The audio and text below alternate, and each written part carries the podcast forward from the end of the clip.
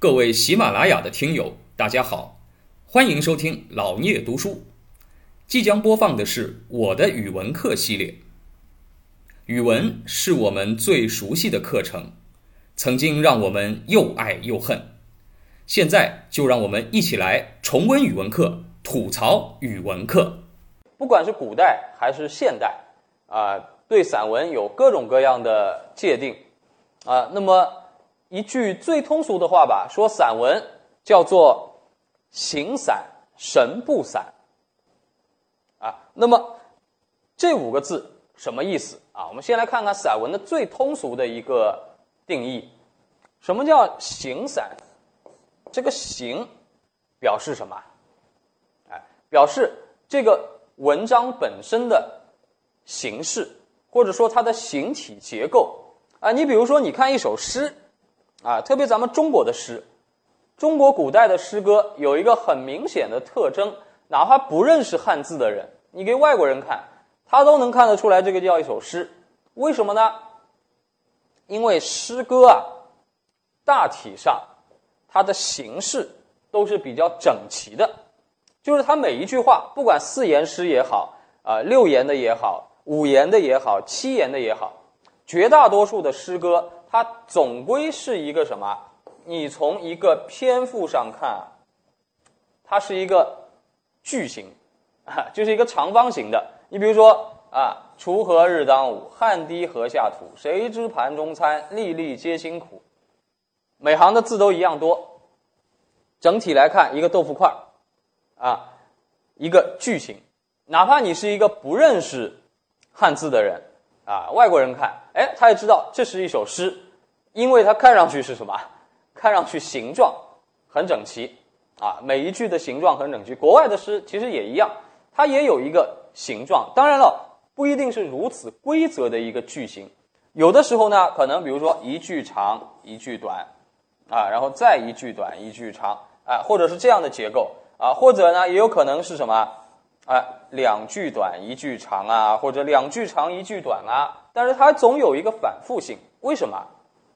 因为诗歌它本身有作为文学上作为诗的作用，也有音乐上作为歌的作用啊。那你想一首歌啊，它有它的旋律啊，这个旋律还有节奏，它有一个固定的节奏啊。你像它是二四拍的，还是四四拍的，还是三四拍的？哎，它总有一个固定的这样的一个格式，这样这首歌才好听啊！你不可能一首歌啊，这个呃一会儿嘛两个字一句，一会儿三个字一句，一会儿又八个字一句，啊，那你这首歌你就很难给它谱曲，它很难唱啊！唱的时候你会觉得很奇怪，哎，那么所以呢，诗往往是形式上比较固定啊，有一定的格式。啊，我们后来中国的诗歌，我们到后面会讲，还有什么格律啊，啊，还有音韵上的讲究，还得押韵啊。为什么押韵啊？因为唱出来好听啊。你去看看我们现在的流行歌曲，都是押韵的啊。所以写歌词也是一门学问啊，不是说你脑子里想什么都都能够写写成词给它唱出来的。哎，这个作词也是很有讲究的啊。我们也有很多这个啊，这个古往今来有很多呃非常。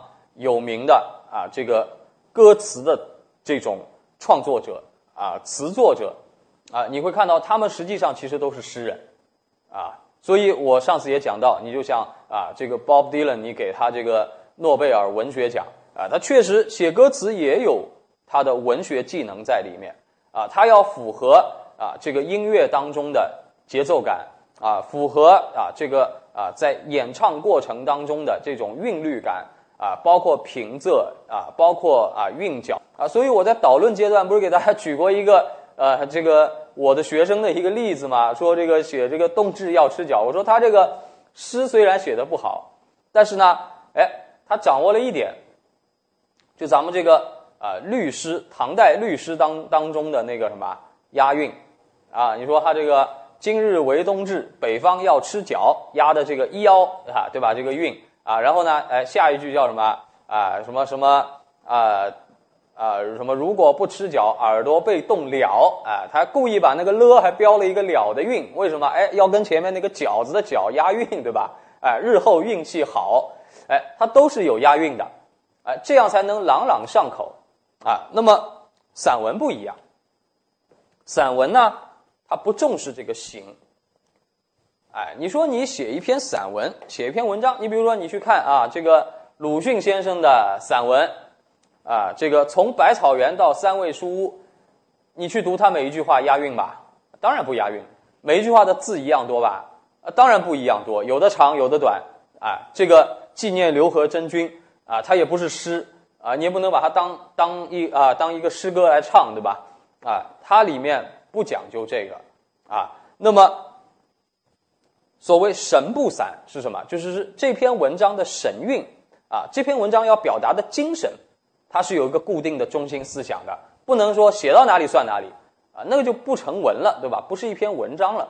文章有它的一个固定的啊这个神啊，它的中心思想，这个是不散的。哎，那么所以呢，这个是散文跟啊诗歌这两个文体上存在的很大的差异。当然了，这个古往今来。这个散文的定义是在不断的变化的，我们不能刻舟求剑啊，以这个现代对散文的定义去啊这个套古代的文章，说它算不算散文啊？啊，这不好说，啊，为什么呢？因为在我们古代啊，这个散文，它是为了区别于韵文，哎，韵文，还有一种文体叫做韵文。韵文是什么呢？哎，就像诗歌这样，押韵的，啊，押韵讲对偶、讲句式啊，讲这个形状的，叫做韵文。它只是跟韵文不一样的，不押韵的叫散文。那么这个散文包含的面就比较大啊，比如说他说包含经传史书在内，哎，那么这里还有一个话题啊，我们上次稍微有点讲到过，就是什么经传是什么？哎，我们中国古代的书分几类？就是中国古代的图书典籍啊，分几个大类呢？哎，实际上我们同学应该都听说过啊。这个清朝啊，纪晓岚在乾隆皇帝的安排下，主持编纂过啊一部非常非常宏大的啊这个叫做图书集成吧，就各种书收录在一起，叫什么叫四库全书？为什么叫四库全书啊？因为这个书它这些书包含几个类别，四个类别，哪四个类别啊？叫做经、史、子、集，哎，这是四个大类别，哎，经史子集，哎，经史子集当中呢，哎，主要的是前两种比较重要。对于，因为我们中国一直是个儒学治国的国家，啊，那么经是特指什么？我上次讲过，能够被称为经的书，啊，它是有要求的，不能说随便哪个书，我我叫它经，它就是经了，没用的，啊，朝廷认定的经，特指儒家经典，一共有几部呢？一共十三部，叫十三经，经特指。古代的儒家经典，啊，就经典本身，啊，这个有些是从上古就传下来的，都不知道是谁写的；有一些呢是，哎，这个古代的圣人写的，啊，它的原创叫做经。那么传呢，是对这些经的注解，啊，就是这个经啊，因为很古老，啊，比如说你像《诗诗经》，啊，《诗经》不知道哪个年头就有了，啊，因为它把它汇总起来。都已经是很久以前的事了。那么在汇总之前，实际上这些诗本身已经存在了很多年了啊。那么《诗经》是经，哎，那么《诗经》当中有有些诗嘛，我们现在还能一眼就看得懂，对吧？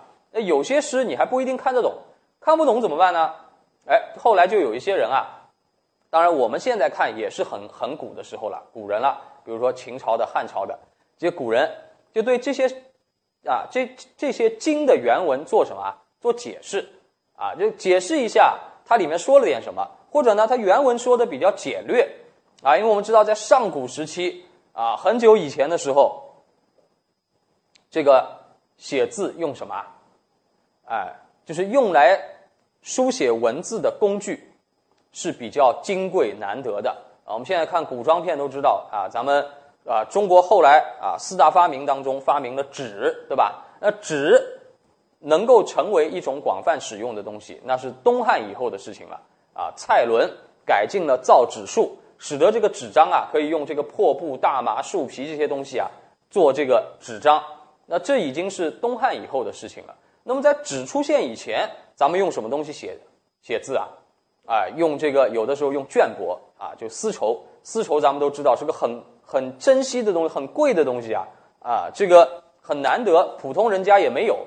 那还有呢，用竹简啊，木牍就是用什么？用竹子啊，木头削成小片儿，对吧？然后把它串在一起，哎，所以咱们现在一本书叫什么？叫一册书，你发现吧？为什么叫一册书？这是一个象形字啊。最早那个竹简，竹简就是什么？一片一片的竹子。一片一片的竹子用什么东西啊？然后用一根绳子把它串起来，对吧？啊，这不就是册字嘛？啊，就是册子，一册其实就是什么？就一串这个竹简，然后每一片竹简上写一点字，写一点字。那估计写呢，当然也写不多的，一个薄薄的竹简上面，啊，你看这个，我们当年说这个说这个秦始皇，啊，秦始皇呢，啊，这个处理政务很辛苦，怎么叫很辛苦呢？一天。要看文件，他那个文件啊，不是按照我们现在说看一文件看一天看多少页或者看多少字的，那时候是论什么？论分量的，一天看几百斤的文件，哎，为什么？因为都是这个竹竹子木片串起来的，这个一啊等于我们现在一页纸，啊一页纸大概几百个字吧，一页纸的东西以前就是什么一个卷轴。啊卷在一起的木片竹简这样一轴。